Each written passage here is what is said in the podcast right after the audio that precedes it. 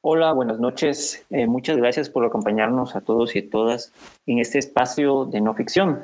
Eh, estamos tratando o trataremos este día sobre el tema de la fragmentación de los partidos políticos. Intentaremos dar algunas luces, eh, dar algunas respuestas a esta pregunta de por qué hay tantos partidos políticos en Guatemala. Y también, en última instancia, nuestro propósito es un poco generar esta reflexión sobre las consecuencias que tiene esto para, para nuestro sistema político y en general para todos como ciudadanos. Eh, ¿Qué nos deja o qué nos permite, qué nos facilita el tener tantas opciones y también qué nos dice de nuestra democracia? Entonces, para hablar sobre este tema, tenemos hoy con nosotros a varios invitados que les agradezco mucho que, aceptaran participar en, en, este espacio. Y tenemos con nosotros a eh, Luis Fernando Mac. Él es sociólogo y doctor en ciencias políticas. Fue coordinador del área de estudios sociológicos de Guatemala. Ha sido profesor titular de ciencias políticas de la Universidad de San Carlos y consultor independiente. Eh, tiene entre algunas de sus publicaciones, por ejemplo, el libro La Nomia del Estado y artículos como eh, Democracia autoritaria o Autoritarismo democrático, dilemas de la democracia en un entorno incierto. También tenemos con nosotros a la politóloga Celia Luna Aguilera. Ella trabajó como investigadora sociopolítica en la Asociación de Investigación y Estudios Sociales, así es. También ha sido consultora en comunicación y catedrática universitaria. Y tiene algunos artículos y publicaciones como Guatemala, variables para analizar su viabilidad en el sistema de partidos y desafíos institucionales del Tribunal Supremo Electoral. También tenemos con nosotros a Daniela Leonardo. Ella es estudiante de Derecho feminista ante la agrupación La Revuelta USAC, eh, una agrupación estudiantil de las diversas unidades académicas que es activa desde la conciencia democrática, incidencia política, estudiantil y nacional.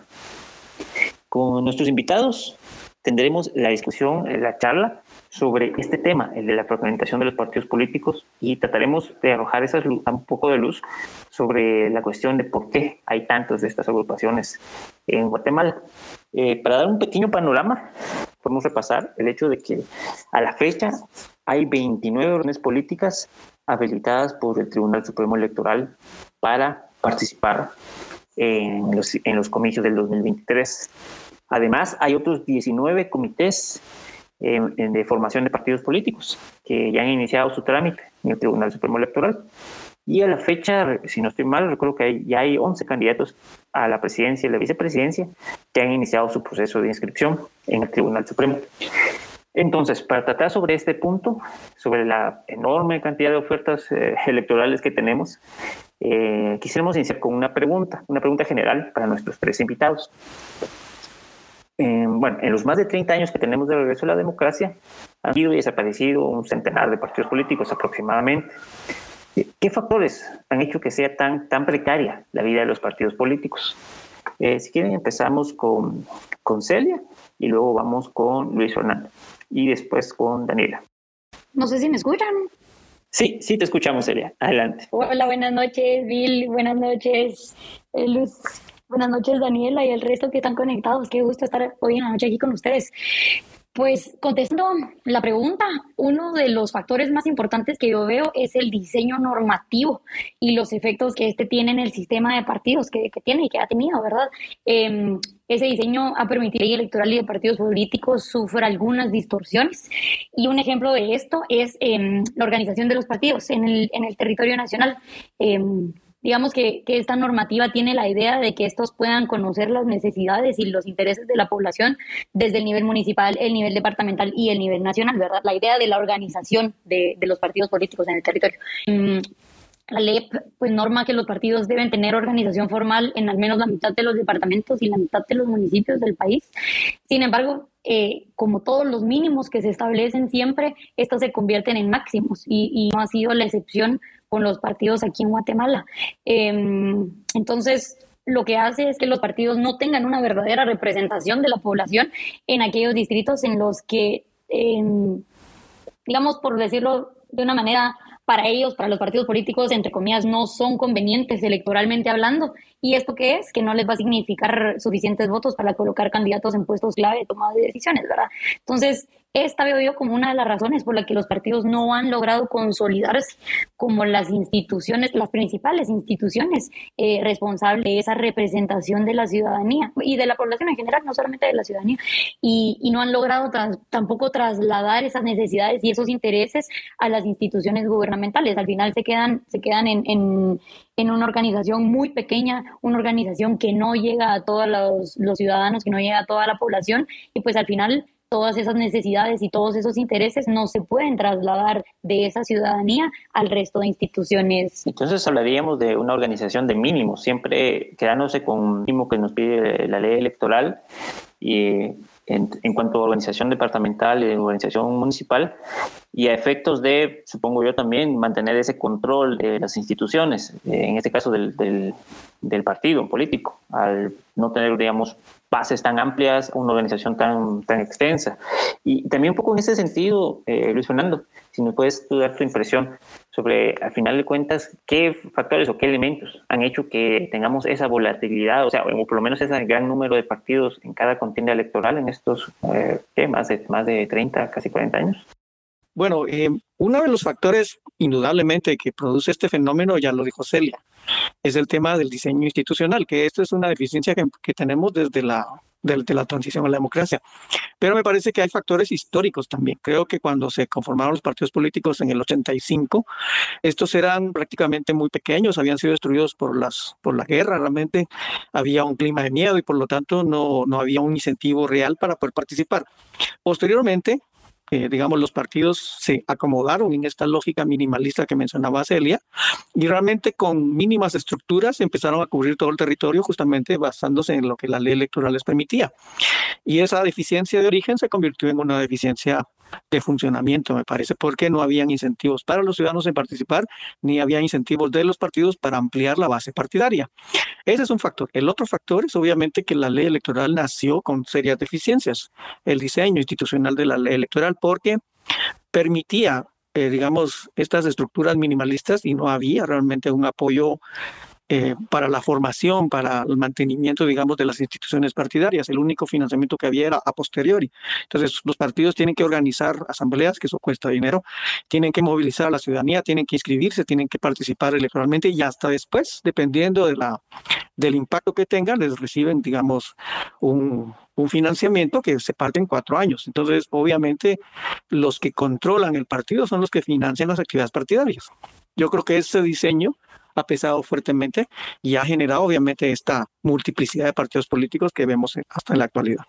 Podríamos decir entonces que, digamos, los partidos políticos funcionan de alguna manera como una inversión en la cual hay unos pocos inversionistas originales que sufragan o, bueno, que generan los recursos para organizar las asambleas, para convocar a la gente, etcétera, y se garantizan un poco el tener ese, mantener ese control del partido quedándose en esos mínimos que comentaba Celia de organización, no ampliando, digamos, a, estructuras más, más, ah, más amplias a nivel nacional, en, más departamentos y además generando ese tipo de, dinámicas, por lo menos un tipo de democracia interna que permita eh, renovar los liderazgos a lo largo del tiempo. Sí, definitivamente. Bien dice el dicho, ¿no? Quien, paga la fiesta es el que organiza a quien se invita, ¿no? Y obviamente posteriormente el partido recibe fondos independientes, pero ya están atados al que primero financió la campaña. Entonces, quizás una de las grandes deficiencias muy serias es, queremos democratizar a los partidos políticos, bueno, digamos, financiemos directamente a los partidos con, digamos, con dinero que no esté comprometido directamente. Con esa lógica, por supuesto, los partidos van a ser poco democráticos mientras mantengan esa, ese problema de origen. Hace unos días eh, miraba en Twitter eh, una fotografía de la, de la papeleta de 1985, en la que aparecían, eh, en la papeleta presidencial, donde aparecían ocho candidatos. Hoy vemos que ya hay por lo menos 11 candidatos a la presidencia que han iniciado su proceso de inscripción y, sabemos que hay al menos 29 organizaciones que pueden participar en estos comicios. Y te quería preguntar un poco al respecto, Daniel. Eh, no sé si esta será tu primera elección o segunda elección como, como, como ciudadana, pero si me puedes comentar un poco sobre tu impresión sobre esta, sobre esta situación, el hecho de que haya una oferta electoral tan amplia, tan variada eh, y que digamos, tengamos esas múltiples opciones entre las cuales elegir, aunque muchas veces generen bastante suspicacias muchas de estas opciones. Eh, hola, ¿qué tal? Bueno, primero que nada, feliz noche. Y pues yo quería como platicar un poco de esto precisamente. Yo creo que podríamos decir que existen varios factores, desde los legales, los políticos, los ideológicos, los económicos y los sociales, por los cuales los partidos políticos eh, llegan a ser sus, está aproximadamente, eh, sus plazos de vida son de siete años, siete años y medio. El TCE redondeaba que los partidos políticos duraban 12 años, pero mm, realmente no fue así. Y yo digo que muchos de los factores, uno de ellos es no alcanzar el 5% en las elecciones generales, eh, la misma transfuga de los líderes e integrantes a otras agrupaciones, ya haber gobernado. Es interesante darse cuenta que uno de los pocos partidos que después de haber gobernado sigue en pie es la UNE. Eh, tristemente, eh, la falta de definición ideológica, la falta de financiamiento y como repetían y como decían los demás compañeros, el factor social de representación. Un partido político creo que por obvias razones es, la, es representativo, es, es el sector que representa un amplio, el, el conjunto de ideas de, una, de un amplio sector de la sociedad. Pero ¿qué pasa? Eh, estos se extinguen al cabo de siete años y medio eh, porque nos hemos, nos hemos visto envueltos en una ola de desaparición de partidos, eh, pero también una cantidad absurda de creación de ellos sin representación que terminan desapareciendo por esta misma razón, porque no representan a nadie. al final es como un negocio para los pequeños partidos porque ya las afiliaciones ya solo se vuelven como un ámbito más para la inscripción del mismo y creo que no, no digo que los pequeños partidos no dan el potencial, pero deben de reformar sus actividades partidarias para asegurar su permanencia en el escenario político, que hagan sus comités y que tengan afiliados de verdad, que aporten al desarrollo de sus jurisdicciones. Y pues respondiendo una de tus preguntas también, este es mi primer año eh, pues, votando, entonces eso. Ah, claro, y, justo uno, uno piensa o, ve esta imagen eh, de contrastes en el hecho de que, bueno, yo, bueno, yo tampoco eh, ni siquiera, eh, bueno, en 1985 obviamente no era ni ciudadano y acababa de nacer, así que tengo más o menos la edad de la democracia. Y uno mira en ese gran recorrido de partidos políticos en estos, en estos años y ve múltiples y múltiples candidaturas, múltiples símbolos y demás. Y bueno, al final puede muy bien uno preguntarse, o sea, ¿qué, qué consecuencias ha tenido para nuestra democracia el que hayamos tenido tantos partidos en ese periodo. ¿Qué nos dice de nuestra democracia? Quisiera hacerles esta pregunta general a, los tres. Si quieren, podemos empezar con, con Celia.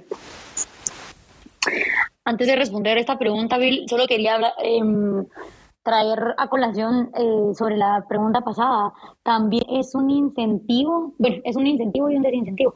Es un desincentivo para los partidos políticos tener más organización porque se le permite al Comité Ejecutivo Nacional, que son en la más alta jerarquía, digamos, de los partidos políticos, poner, nombrar a los candidatos a dedo en aquellos lugares en donde no tienen esa organización formal. Entonces, pues, es mucho mejor, ¿verdad? Más, ahí sí que va más con esa idea que se tiene de, no democrática, lamentablemente, de los mismos partidos políticos, de decir, ok, entonces en este lugar, este, este caudillo que me va a resultar en votos va a ser mi candidato principal. Aparte que me va a resultar en votos, él mismo se puede financiar la campaña. Entonces yo tampoco como partido político no tengo ninguna responsabilidad en cuanto a financiamiento, a pesar de que la normativa eh, sí obliga que el financiamiento sea vía el partido político y no vía eh, los candidatos.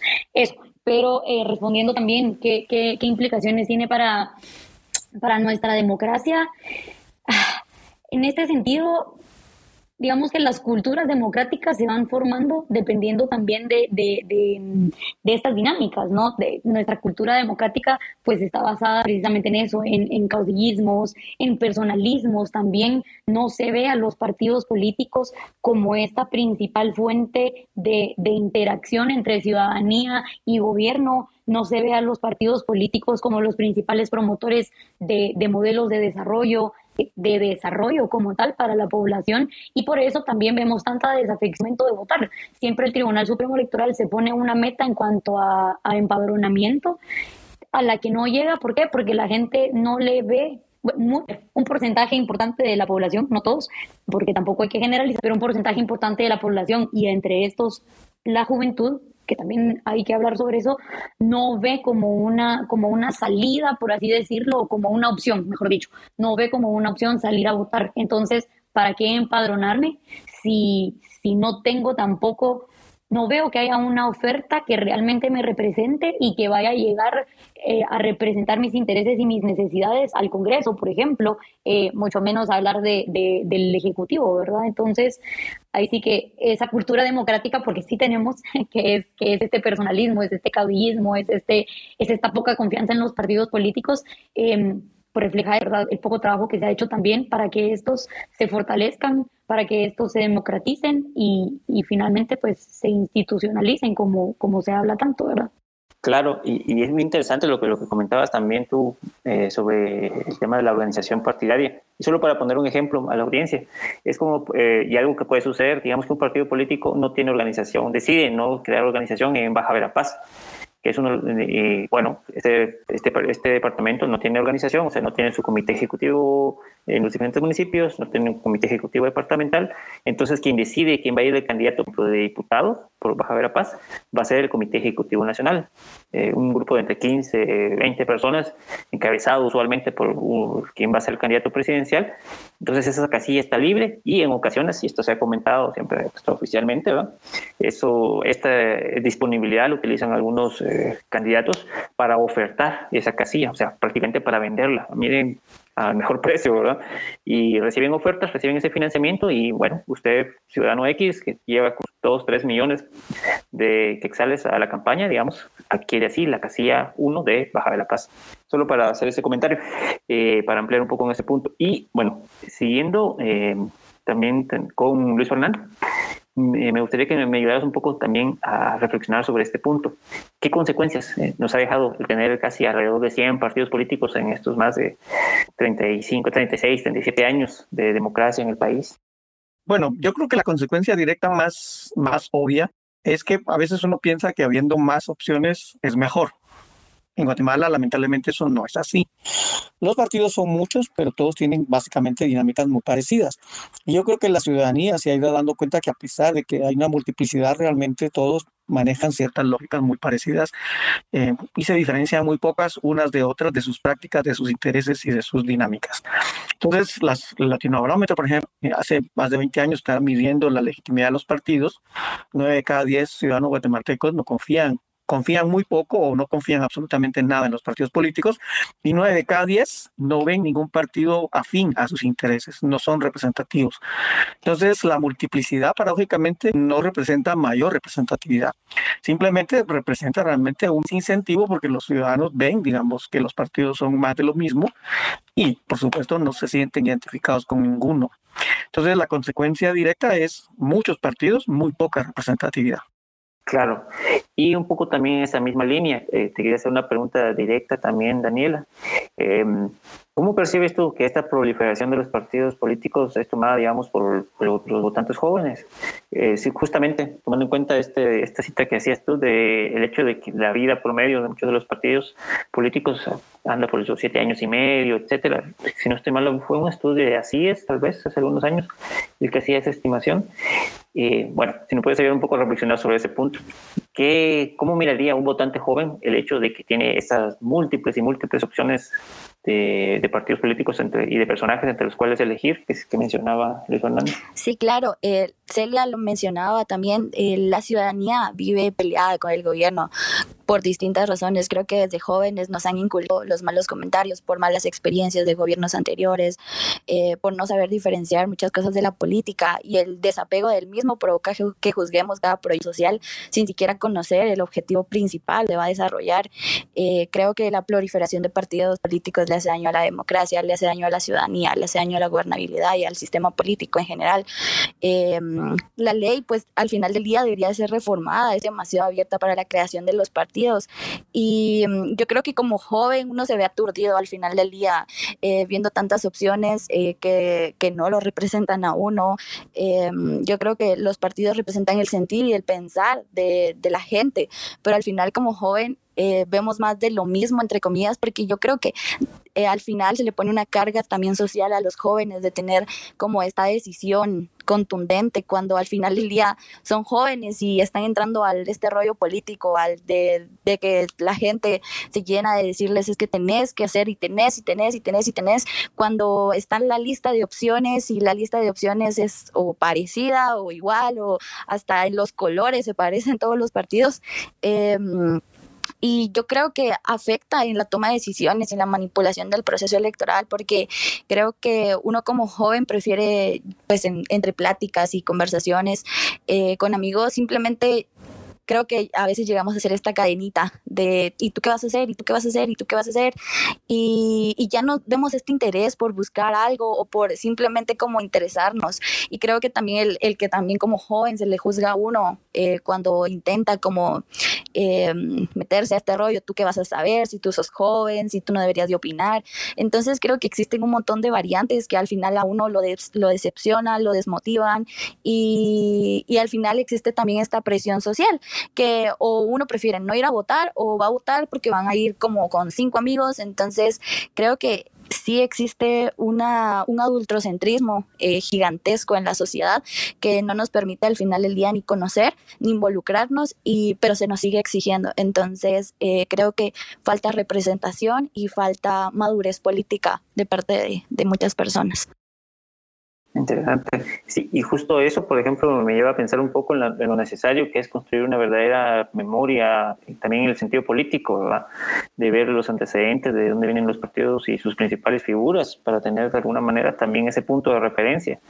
Eh, si vemos esas decenas de partidos políticos y se hace demasiado eh, demasiado trabajo, de alguna manera, por decirlo de, alguna forma, para los ciudadanos el estar al tanto de la biografía de decenas de estas agrupaciones. Y claro, eso sin duda alguna incide en la capacidad de tomar una decisión. Y un poco sobre esa línea también quería preguntarle a Celia, ya comenzando a hacer un poco un repaso de los diferentes partidos políticos que tenemos. Si no estoy mal, a la fecha el partido más antiguo es el PAN, que todavía se encuentra vigente. Eh, sin embargo, me gustaría preguntarte un poco sobre el caso de la UNE, que al final de cuentas es uno, un partido que ya es, es histórico al final y ha, hecho gobierno, ha, ganado unas elecciones presidenciales y se ha mantenido vigente. Y hay un fenómeno que me llama bastante la atención en el caso de la UNE, y es que, al igual que otras agrupaciones antiguas, eh, con el tiempo se han ido desgranando pasiones de la misma UNE. Vimos que en, un momento se, se separó una facción de diputados de la UNE para formar líder, se separó una facción de diputados para formar el partido Todos, y más recientemente también se ha separado una pequeña facción de diputados para formar el partido Voz, etc. Entonces, ¿qué nos dice esto? Esta historia particular de la UNE, de esa fragmentación, de esa multiplicidad de partidos políticos que existen actualmente en Guatemala. Si me puedes ayudar un poco a entender este fenómeno, Celia. Claro que sí. Es básicamente desde que, que hacía investigación en, en ACIES, lo hablábamos con, con los compañeros del Departamento Sociopolítico. Es básicamente ese ciclo de vida de los partidos políticos en Guatemala. Nacen, crecen, llegan al poder, se reproducen y esto es cuando se dan esas diferencias internas entre los integrantes y se van más partidos, que tú ya mencionabas algunas de estas facciones. Eh, y bueno, algunos mueren al poco tiempo, eh, pero sus integrantes solo pasan de una plataforma a otra, o sea, es el partido político tal vez el, el color el que desaparece, más no quienes están quienes están dentro del partido, que eso es lo, preocupante. Eh, no hay una rotación de, de, de, se podría decir élites, pero no, no lo quiero poner en esos términos elitistas, pero no hay una rotación de, de, cuadros, digamos. en primer lugar, no hay una preparación de cuadros, ¿verdad? Entonces no hay una rotación de cuadros dentro de los partidos políticos. Em, pero bueno, este ciclo de vida se da por esa, esa misma falta de mecanismos de resolución de conflictos o de diferencias entre las dirigencias y los integrantes de los partidos. Y esto a su vez muestra también de la falta de institucionalización interna eh, de estos. Digamos que no, no hay una forma de saber manejar esas diferencias. Eh, no necesariamente tampoco quiere decir que todos los integrantes de un partido político tengan que estar de acuerdo 100% de las veces en todas las decisiones que se toman. Tampoco tienen que, que, que mm, digamos, pensar uniformemente puede haber, eh, puede haber ahí sí que diferencias de criterios, pero sí, lo que sí tiene que haber es un mecanismo de resolución de conflictos para yo saber que, ok, no tengo que pensar exactamente igual a como piensa el dirigente partidario y eso no me tiene que hacer salir mañana a los medios y decir, yo ya no puedo más seguir aquí. Eh, entonces, lo más fácil es, porque lo que se quiere es continuar en el poder, ahí sí que eh, es es también una de las funciones de los partidos, ¿verdad? Llegar al poder y mantenerlo, ostentar el poder también. Em, entonces, lo más fácil es, ok, entonces yo voy a empezar mi nueva agrupación política porque de plano no voy en esta.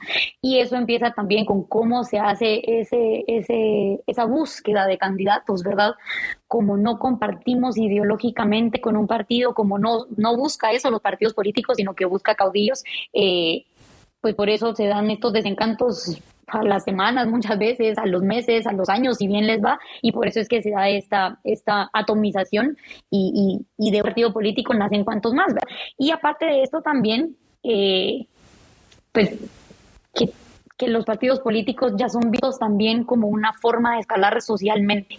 Eh, lamentable, sí, pero muchas personas lo ven como una forma fácil de em, adquirir riqueza, entonces, fácil entre comillas, ¿verdad? Porque eh, Daniela lo mencionaba.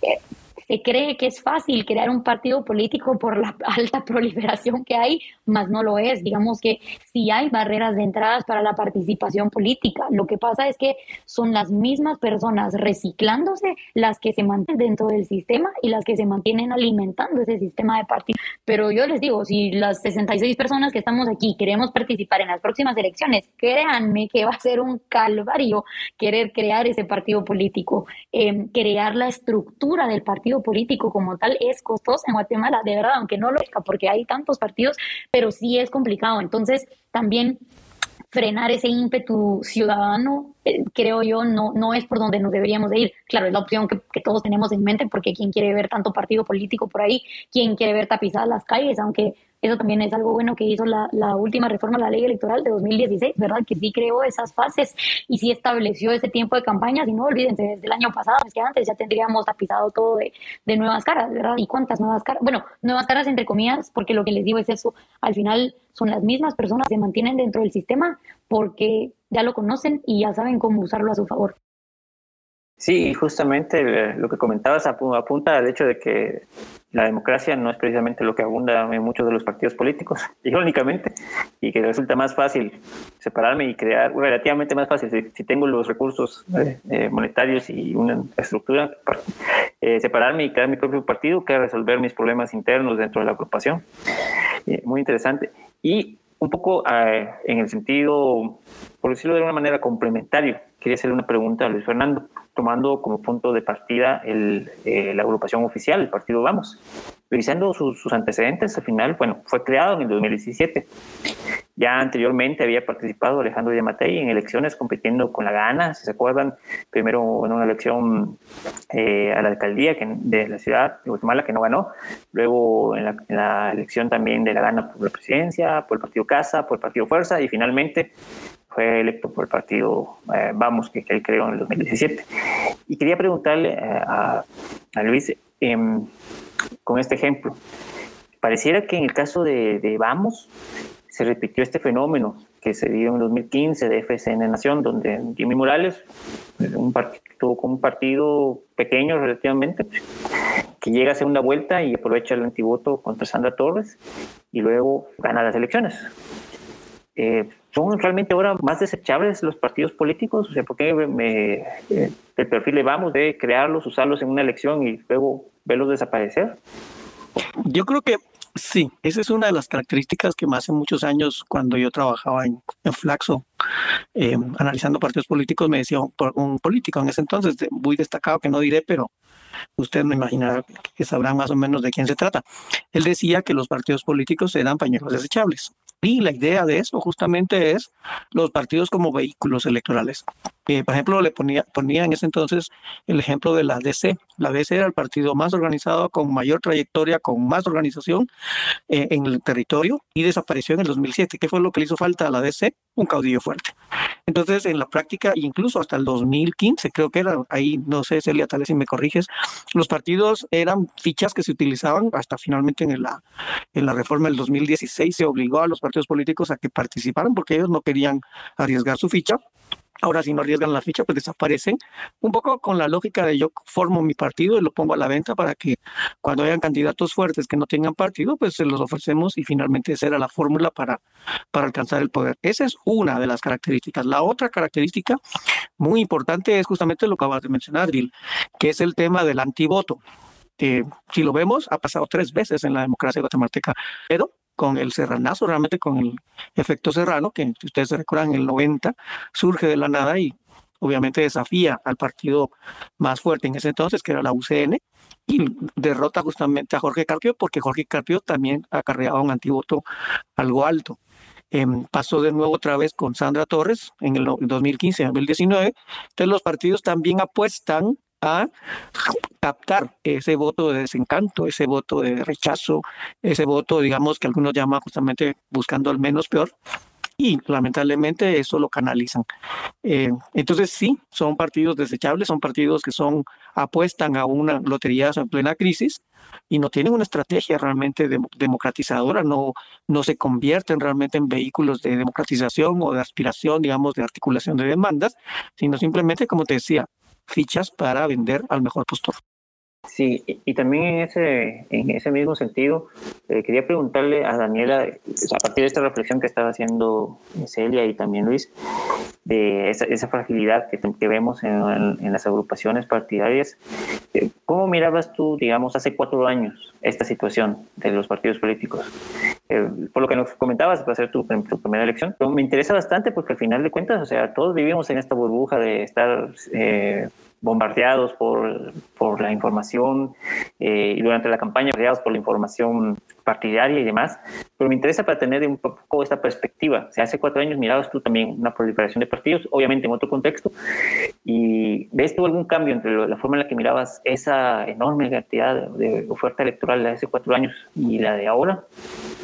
Eh, bueno, eh, hace cuatro años no podía votar porque acababa de cumplir años cabal justo en las elecciones, pero em, precisamente había hecho prácticas en el Tribunal Supremo Electoral y me pude dar cuenta de, muchas carencias que habían dentro de la misma organización. Em, realmente era como decadente la forma en la que, la que a uno como estudiante de diversificado trataban de explicarle las cosas a, sabiendas de que uno era consciente de las situaciones, eh, la forma en la que se manejaba todo dentro del Tribunal Supremo Electoral era precario, era no no había organización y la gente todo lo tomaba como de una manera tan sencilla. Estábamos en segunda vuelta, así que veremos qué pasa. En algunos cosas tan sencillas como que los mismos ingenieros que manejaban las páginas del tribunal y la cuenta de los votos no, no tenían ni idea de cómo se manejaba. Entonces, creo que desde ahí para mí fue bien choqueante darme cuenta que, que para la gente no era importante realmente. No sé si era porque tenían una seguridad de lo que iba a pasar, eh, pero también eh, yo creo que lo más impactante para uno es darse cuenta que los partidos de hace cuatro años ya no existen. Eh, los partidos que para mí eran como los no, no voy a decir los icónicos, pero sí los que más audiencia tenían, son partidos inexistentes a día de hoy. Y yo creo que que para uno, uno como joven eh, intenta buscar esta representación, intenta buscar en dónde encajar, en dónde ser, pero simplemente no existe, no existe esta, esta participación ciudadana que nos, que nos permita a nosotros como jóvenes involucrarnos. Y yo creo que la cantidad de partidos es una, es una cantidad de información absurda a la que a uno le llega, eh, sabe por dónde empezar, qué partido ver, qué partido está de moda, qué partido está, o sea, hay tantas cosas que, que a uno como joven no lo no le permiten eh, abrir ese espacio en el escenario político. Yo creo que esto también se puede como reflejar en las afiliaciones.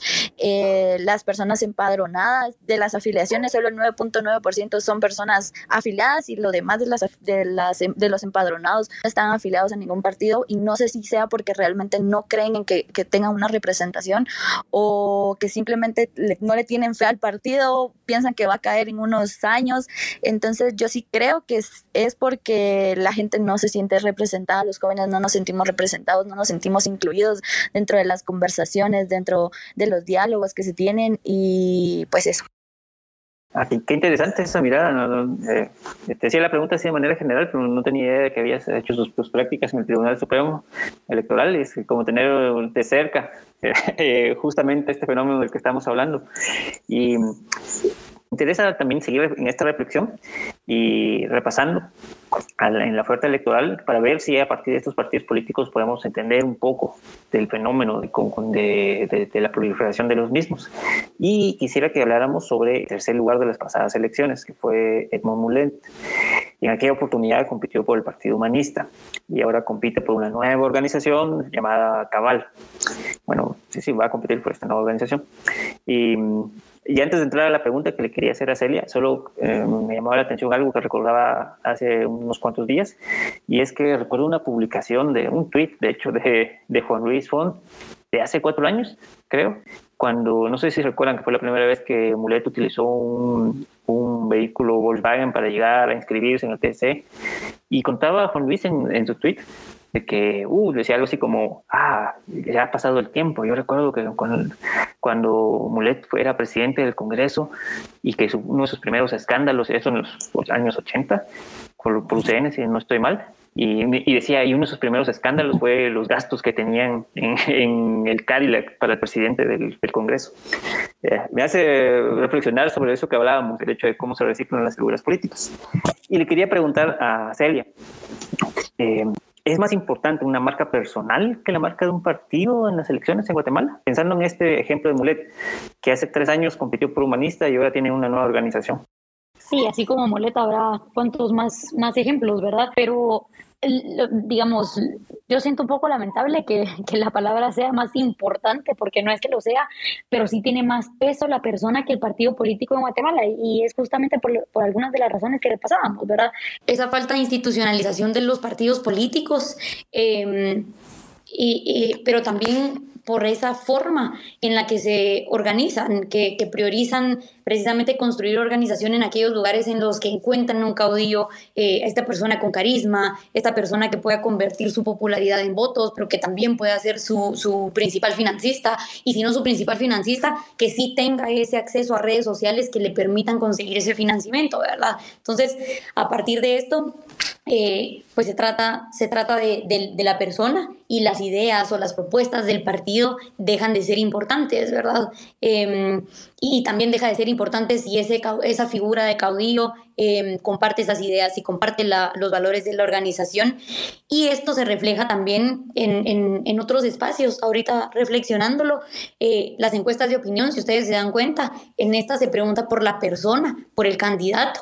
Eh, y este candidato es el que recibe la intención de voto, no es el partido político, no es la, digamos que la propuesta electoral por la que se pregunta, ¿verdad? No se pregunta usted qué piensa de, mm, qué sé yo, aunque igual las propuestas son bastante populistas, ¿verdad? Pero qué, qué, piensa de que se vaya... Mm, bajar los precios de la canasta básica, por ejemplo, que no es algo que yo quisiera, pero les digo, son algunas de las, de las propuestas que he escuchado que me parecen un tanto locas por no ponerle otro nombre, pero, pero nuevamente, ¿verdad? Es, es esa, es esa les, les, hablaba en un principio, es esa cultura democrática que llama a ese personalismo, como les mencionaba también, a pesar de que la misma ley electoral y de partidos políticos norma los partidos como tales y no norma las candidaturas. Y también digamos que por la forma en la que elegimos diputados en Guatemala, por ejemplo, con listas cerradas y, bloqueadas, eh, vemos que la idea siempre es, ok, fortalezcamos los partidos políticos, o al menos ese es el ideal,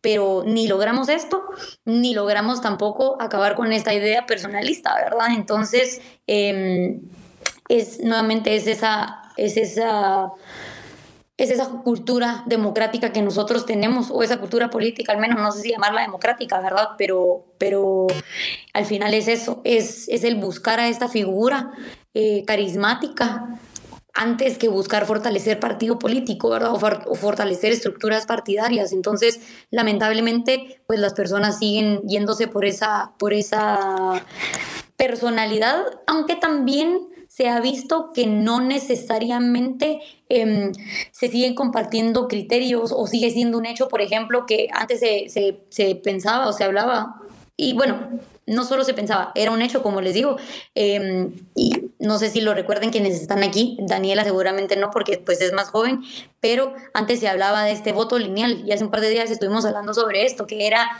que era pensar y, era ver también reflejado en las, en las votaciones que mi candidato a alcalde me iba a jalar, o, mentira, que mi candidato a la presidencia, porque siempre el binomio presidencial es el importante, entre comillas, ¿verdad? Mi candidato a la presidencia iba a jalar votos para mi diputado, me iba a jalar votos para alcalde y ahora esto pues ya no ha sido así. De hecho, eh, en Así sacaron una publicación, no me recuerdo qué año, les soy sincera, pero que analizaba justamente cómo se había dado esa dinámica de voto a diferentes partidos y se veía que esto ya no es así. Ahora al contrario, se habla de un voto cruzado, que es justamente eso, voto diferente al binomio presidencial, voto diferente al partido o al candidato que yo quiero en mi en, en, la corporación municipal en donde yo vivo y voto diferente para eh, diputados al, Congreso de la República. Parlamento Centroamericano, pues ni, ni decir, ¿verdad? Eh, pero entonces ya vemos que cambian esas dinámicas, así que yo, pues aquí sería más una reflexión para los candidatos, ¿verdad? Que, que no se tomen tampoco muy a la ligera de, bueno, este candidato a mí me va a jalar para el resto de, de mis, de mis candidaturas, valga la redundancia, porque pues vemos que poco a poco tal vez, pero, pero va cambiando esa, esa idea que se tiene. Interesante esto. Y, y mm, siguiendo un poco este repaso que estábamos haciendo de, de, diferentes figuras políticas que ya han competido, para ver qué nos dicen ellos, eh, analizar sus partidos o, sus, o, personas de este sistema, eh, me gustaría un poco reflexionar sobre el cuarto lugar en los pasados comicios. El cuarto lugar lo obtuvo Telma Cabrera, candidata a la presidencia por el MLP en aquella opinión. Esta agrupación se define a sí misma, lo dice en sus estatutos, como el instrumento político electoral de Codeca y tiene bases en amplios lugares del país. Y um, sus fundadores sí tienen algunas conexiones, por ejemplo, con la dirigencia del UNG a nivel local.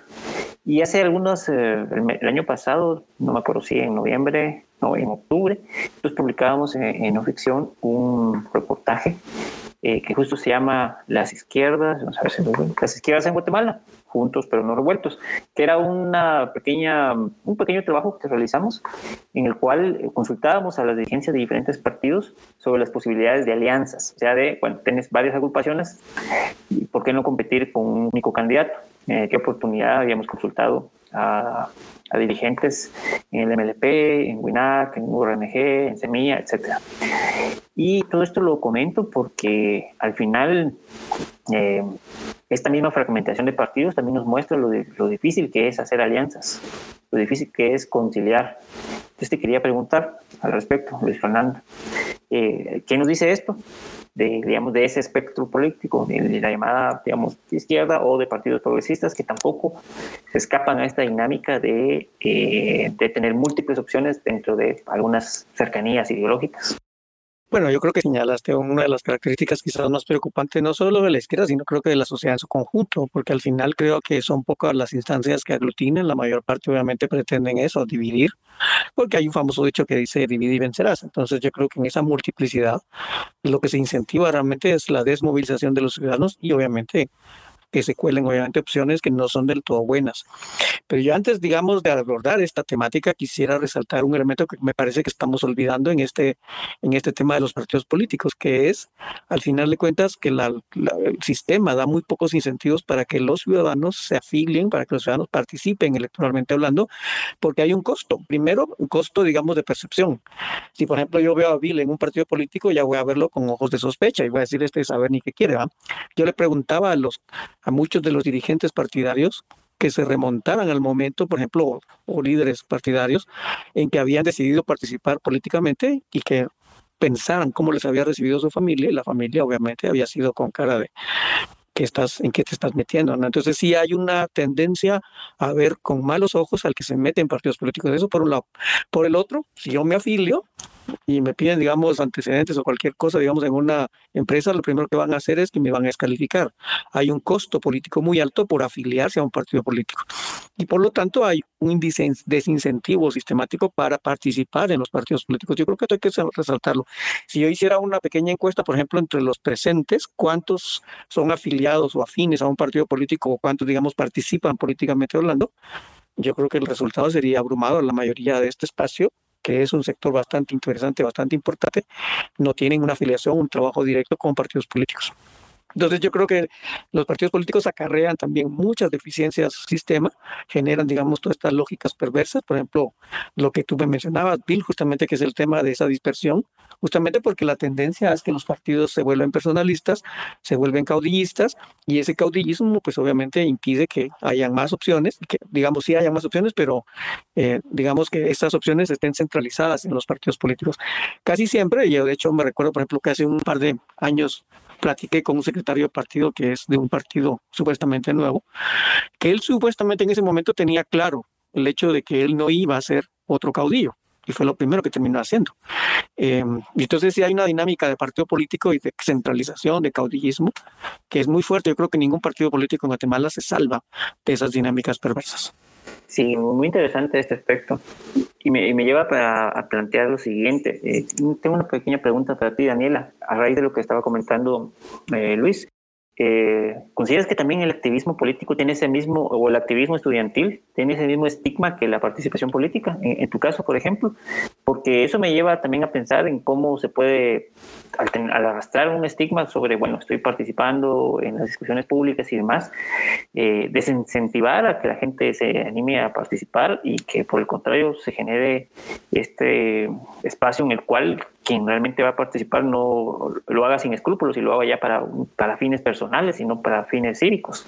Eh, te quería preguntar sobre esto, a raíz de lo que comentaba justamente Luis. Sí. ¿Consideras que sigue existiendo ese estigma? Sí, claro, o sea, eh, Luis comentaba lo del costo político por afiliarse y definitivamente en todas las representaciones estudiantiles, eh, pues antes de ingresar, lo primero que a uno le piden es su constancia de no afiliación a partidos políticos. Entonces, creo que eh, sí deja un precedente de, que la política está bien separada de, de, de un montón de cosas y el, el, costo político, el, a veces decimos que el activismo o, o la, o la conciencia eh, dentro de las organizaciones tiene que salir del entorno universitario, tiene que ir a las calles, eh, hacer política, porque es lo que entre comillas nos corresponde, pero sí se ve como este repele dentro del movimiento estudiantil, el que se involucre a la política, porque sí se ve como un, eh, ¿qué, ¿qué, es lo que querés? O sea, ¿por qué empezaste aquí y terminaste allá. Entonces, eh, sí creo que tiene un costo político elevado el, el involucrarse, que eh, lo, mencionaba Luis, yo no podría venir y, y, tirarme a elecciones de alguna, de alguna asociación eh, dentro de la universidad y después tirarme a algo político o antes ser algo político y luego desafiliarme y pasarme a una asociación. Eh, pues dejaría un precedente de qué es lo, en búsqueda de qué estoy yo.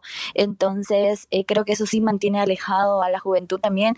Eh, ajá, o sea, yo creo que muchos jóvenes no nos afiliamos a un partido político por lo mismo, porque pensamos que nuestra representación estudiantil vale más que nuestra representación a nivel político, que puede mancharnos a largo plazo, no conocer la historia de los mismos partidos por lo mismo, porque el partido dura tan poco que no tiene un historial, entonces ¿a qué me voy a basar yo? ¿Por qué me voy a meter así de una a un partido político que no tiene una trascendencia o no tiene alguna, un, ajá, no tiene una historia que me diga, bueno, van por un buen camino, ¿no? Porque son tan nuevos que no sé si el día de mañana van a fallar y no sé en qué me estoy metiendo. Entonces sí tiene un costo político muy grande el afiliarse y, las representaciones sí se ven como cuestionadas cuando, cuando se mezcla la política y, eso.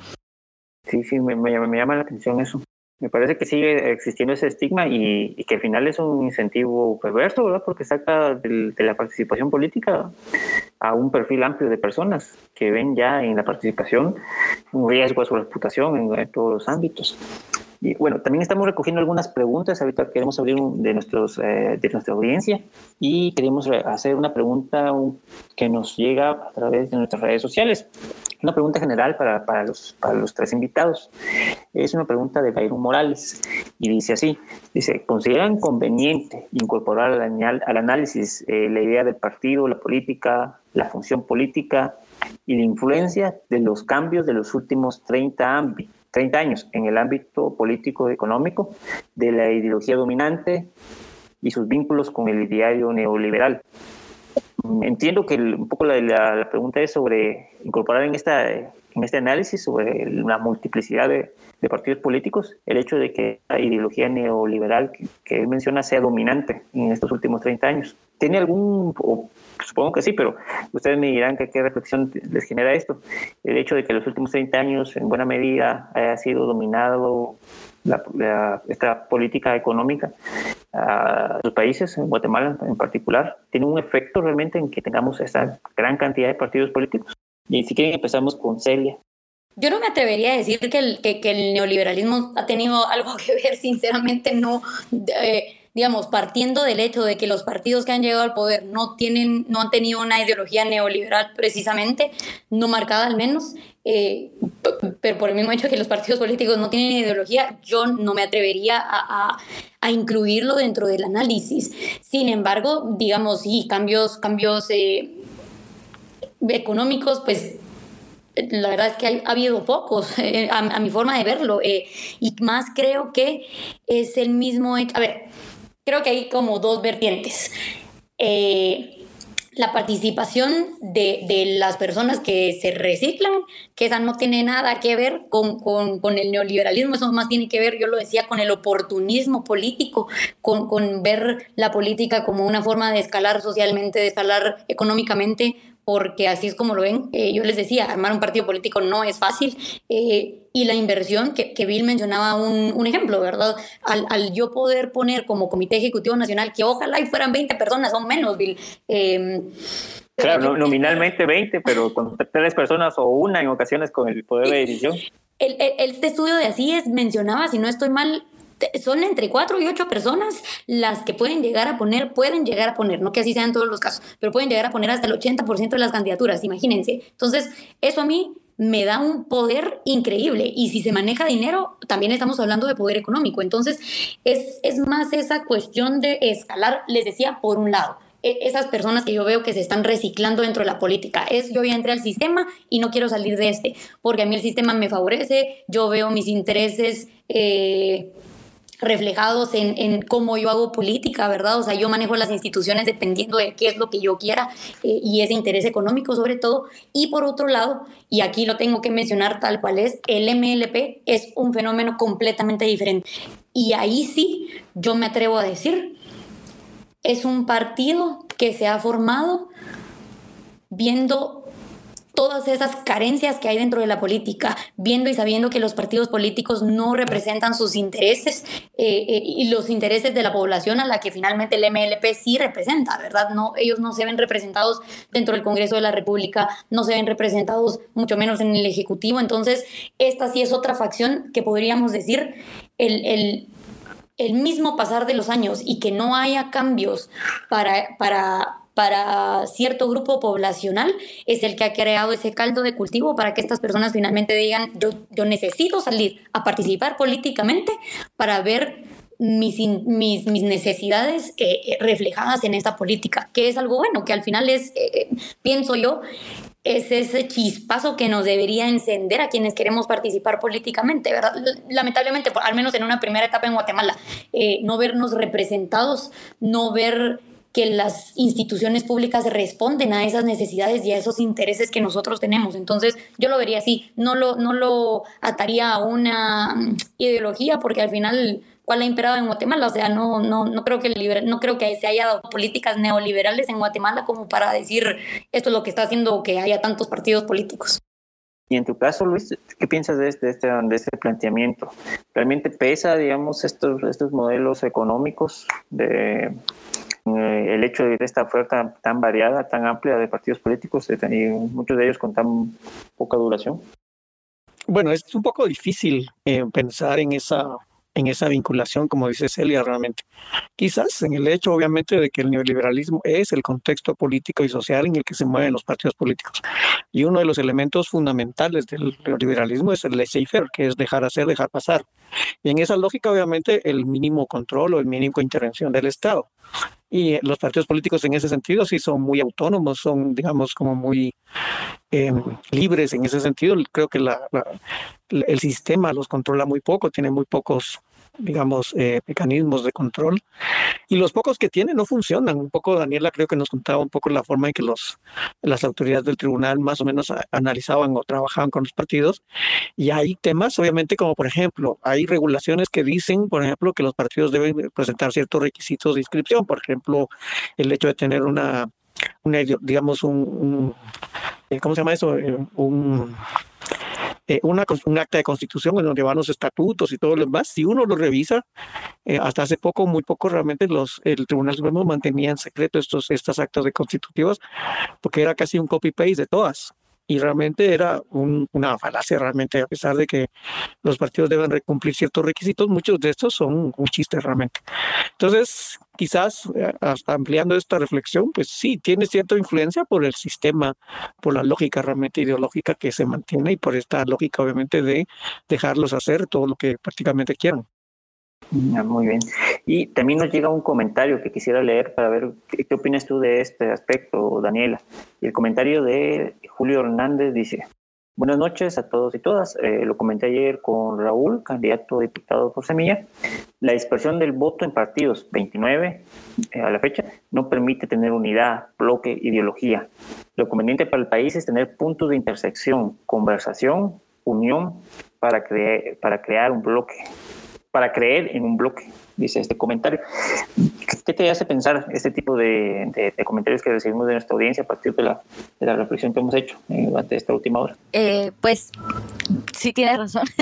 Eh, creo que los partidos políticos se han dividido tanto. También creo que es este un poco del ego que tienen algunos partidos políticos de poder hacer alianzas o de poder hacer coaliciones o de poder unirse, eh, porque hay partidos que mantienen una misma línea ideológica, entonces eh, son tantos partidos y, lo, y él se lo, creo que se lo comentaba él a Raúl, supongo, en un space, eh, la dispersión de los votos va a ser complicada, o sea, yo creo que la, la, mayoría de personas en este país o en general harán votos cruzados porque pueden sentir representación por parte de algún diputado, más no de sus presidenciables del mismo partido.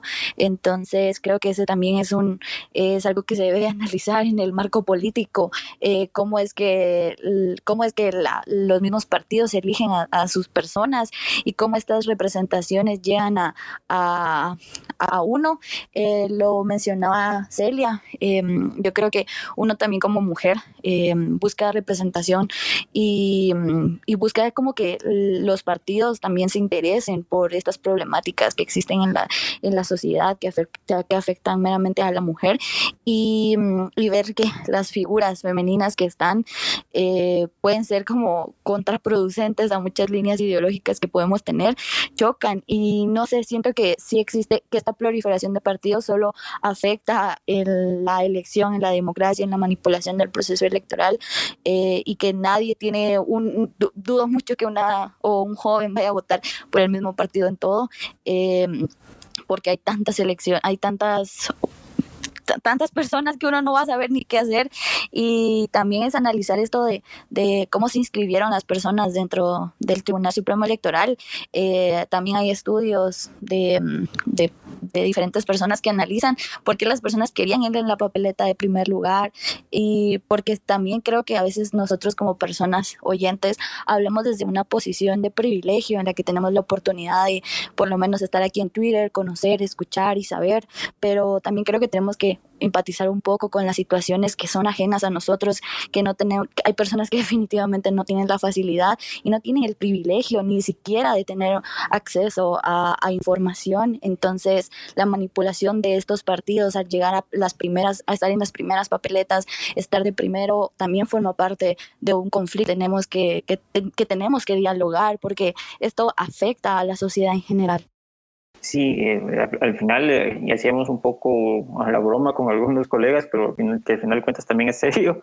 Y eso decíamos, bueno, nos vamos a encontrar frente al, al cartón de lotería cuando vayamos a votar, eh, con demasiadas opciones y demasiadas personas a las cuales seguir.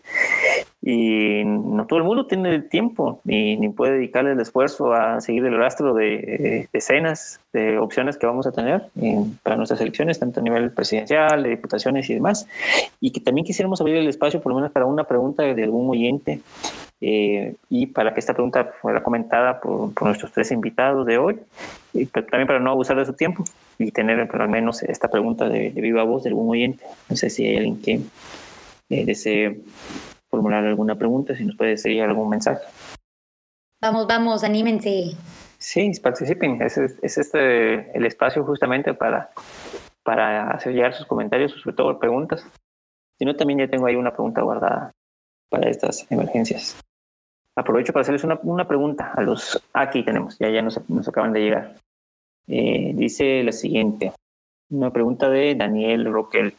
¿Podríamos decir que la configuración de la mayoría de los partidos políticos en Guatemala corresponde a partidos de tipo cartel o tipo franquicia? Una pregunta de Daniel Roquel. Esto creo que es un concepto que se, se manejó hace algunos años. Un estudio de Así es, lo mencionaba en el 2013. Si no estoy mal, creo que es en referencia a este tipo de, de, estructuras. Si nos pueden comentar, si quieren, empezamos Elia y después seguimos con Luis y Daniela.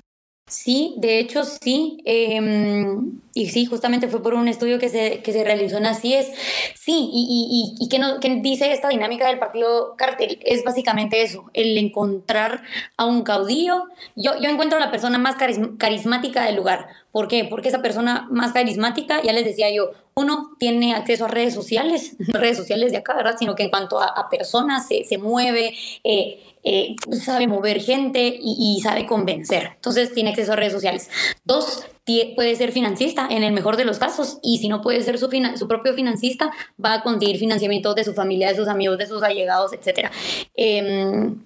Ojo aquí también, porque Daniela ha mencionado un aspecto muy importante. ¿Quiénes, ¿Quiénes generalmente son los que entran dentro de esta descripción? Hombres. ¿Por qué? Porque los hombres son, si hay que priorizar la educación entre mi, el hijo y la hija, en, en, en, algunos lugares del país va a salir el hijo. La hija se tiene que quedar a cargo del cuidado de, del hogar, de la familia, de, etc. Entonces, los hombres van a ser mayoritariamente quienes son esos caudillos que busca el partido político y entonces lo que le dice, básicamente, si usted cumple con, estas, con estos requerimientos, aquí está, yo le cedo el nombre del partido, por eso la idea de franquicia, yo le cedo el nombre del partido, usted encárguese de lo demás, usted se encarga de crear la organización, usted se encarga de el financiamiento y usted se encarga de poner a los, a los demás en la, en la papeleta, ¿verdad? A los demás candidatos, entonces yo ya cedí, yo ya solo le doy el nombre del partido, el color y todo esto, y él se encarga ya de todo lo demás, y digo él porque la mayoría de veces son hombres. Es diferente esto a los partidos cártel, pero digamos que los partidos cártel ya los podemos ver una vez entran al Congreso, ¿verdad? ¿Por qué? Porque entonces los partidos eh, dentro del Congreso de la República, cuando llegan propuestas de reforma a la ley electoral, dicen, no, nosotros no vamos a bajar las barreras de entrada, porque así como nos costó a nosotros, le tiene que costar a los demás. Entonces yo ya no quiero competencia, porque acuérdense que esto al final pues es una competencia entre varios partidos políticos, ¿verdad? No quiero más competencia, porque yo obviamente lo que quiero es quedarme aquí en el poder, ¿verdad? Mantenerme aquí. Eh, hay sí que ser diputado ad eternum y, y, de eso se trata, digamos, los, los partidos franquicia y los partidos cártel, que son dos cosas diferentes. Y contestando la pregunta, sí, básicamente así es como funciona el sistema de partidos. Es una distorsión, por cierto, es esta distorsión de la ley electoral y de partidos políticos que manda a tener organización. Entonces, lo más fácil para los partidos es yo te cedo la marca y ahí te arreglas tú como puedas.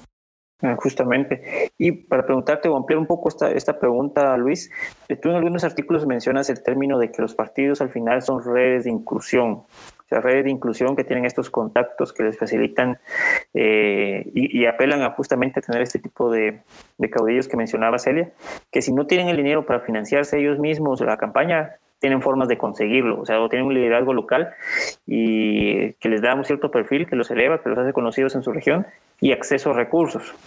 Ahí, ¿cómo miras tú el hecho de que, digamos, hay un factor que existe obviamente en nuestro país y es el del crimen organizado?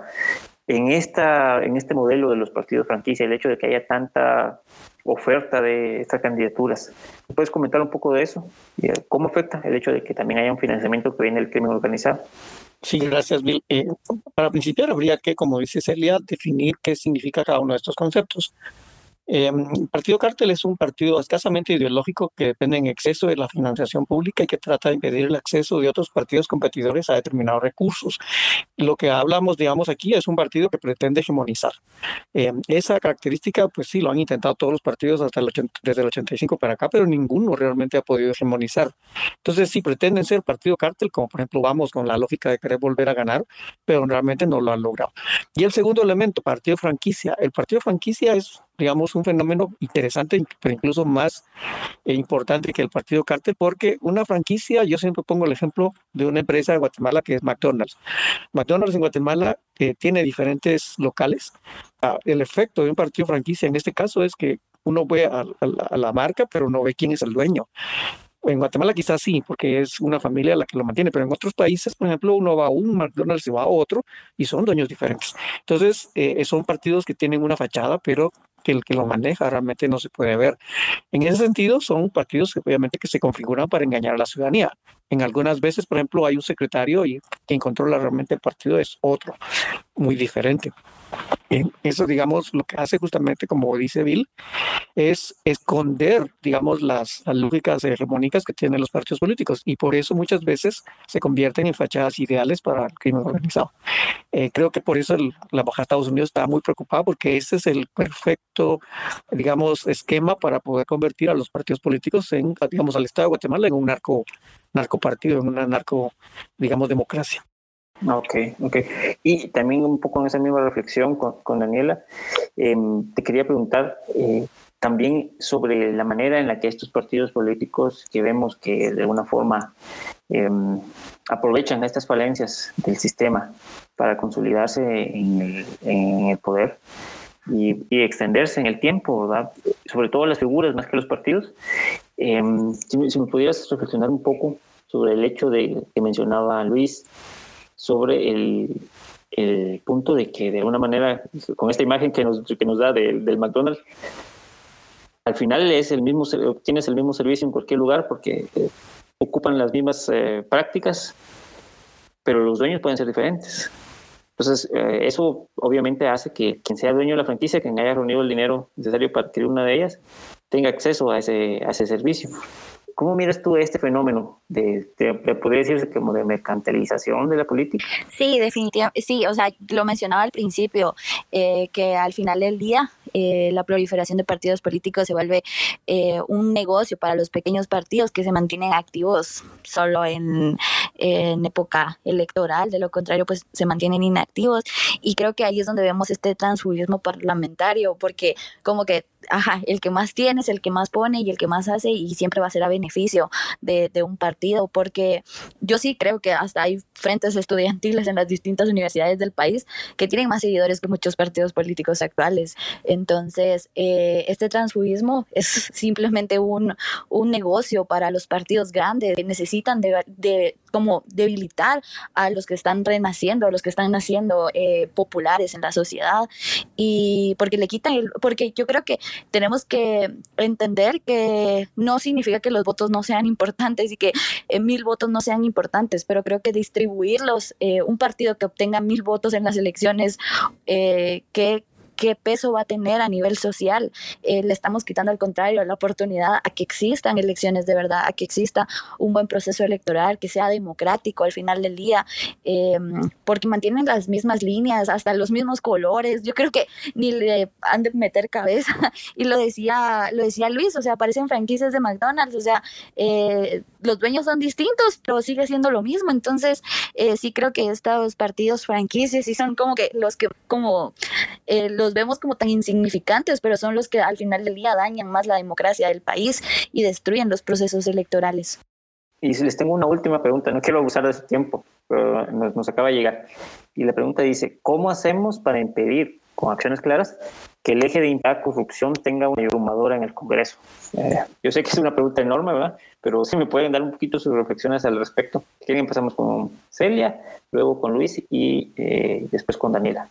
Ay, me encantaría tener la respuesta, sinceramente, pero, pero no, no creo tenerla. Yo les recomendaría salir a votar, informarse. Tenemos esta, esta concepción de que quienes participamos en estos espacios sabemos mejor que nadie y entonces salimos a votar de la mejor manera. No siempre es así. Eh, algunas veces también nos llevamos desilusiones porque uno cree que va a votar por, por el, el, mejor, o lo, ya lo decía Luis, que es algo que se repite tanto entre los guatemaltecos por el menos peor y, y termina no siendo así. La cuestión es informarse.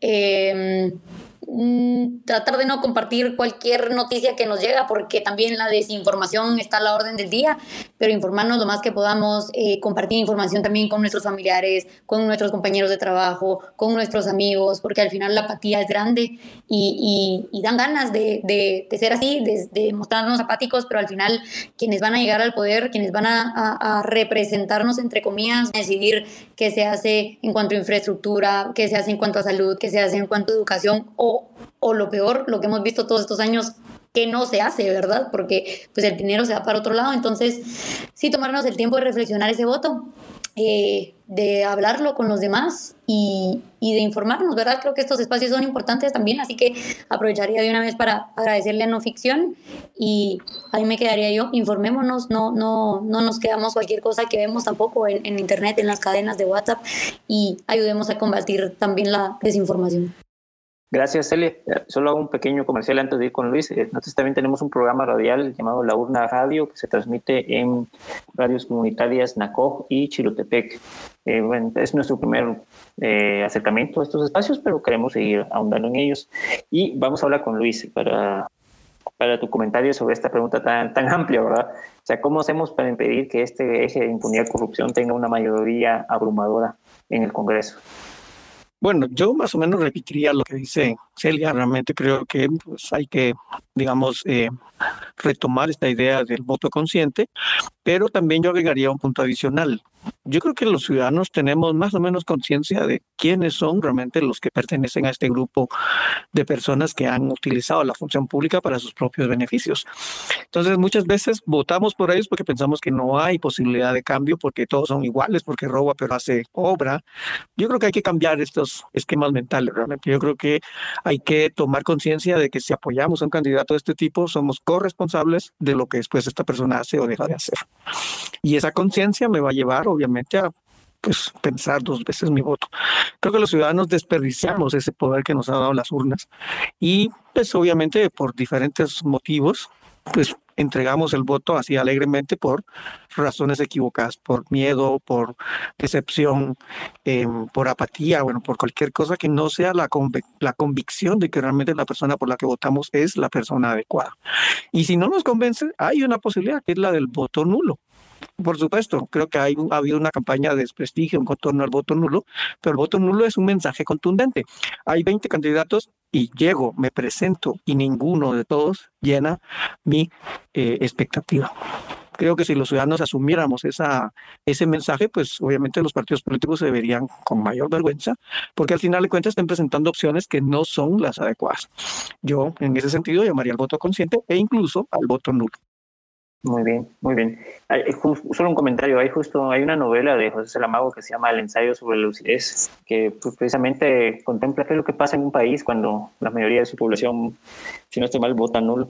Eh, y por último, eh, Daniela, ¿qué reflexión tienes tú sobre este, sobre esta pregunta que nos hacen, que nos lanzan? Eh, ¿Cómo evitar que esa mayoría tenga, esa mayoría abrumadora de ese eje de impunidad corrupción? Eh, pues repitiendo ahí en la misma línea que va Celia y Luis, porque la pregunta es acciones claras y una acción clara es ir a votar, hacer un voto consciente, informado eh, y como lo decía Luis, hacer énfasis en que sabemos cuáles son las, las personas y yo estoy, yo estoy totalmente a favor, la verdad, y no lo voy a negar, de, del, del, tipo de campaña negra que se le puede hacer a esas personas porque merecen.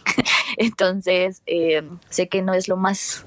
Eh, progresista de alguna forma o no sé cómo definirlo, eh, pero sí creo que el voto consciente, el voto informado, ir a votar, empadronarnos, por supuesto. Entonces, eso. Bueno, les agradecemos mucho a, nuestros invitados, a Luis Fernando Mac, a Celia Luna y a Daniela Leonardo por acompañarnos esta noche y también agradecemos mucho a la audiencia y los invitamos a seguirnos y a en otros espacios que vamos a crear y también, como les comentaban, en nuestro programa La Urna Radio y, y en las publicaciones de no ficción. Les agradecemos mucho por estar con nosotros esta noche. Feliz noche.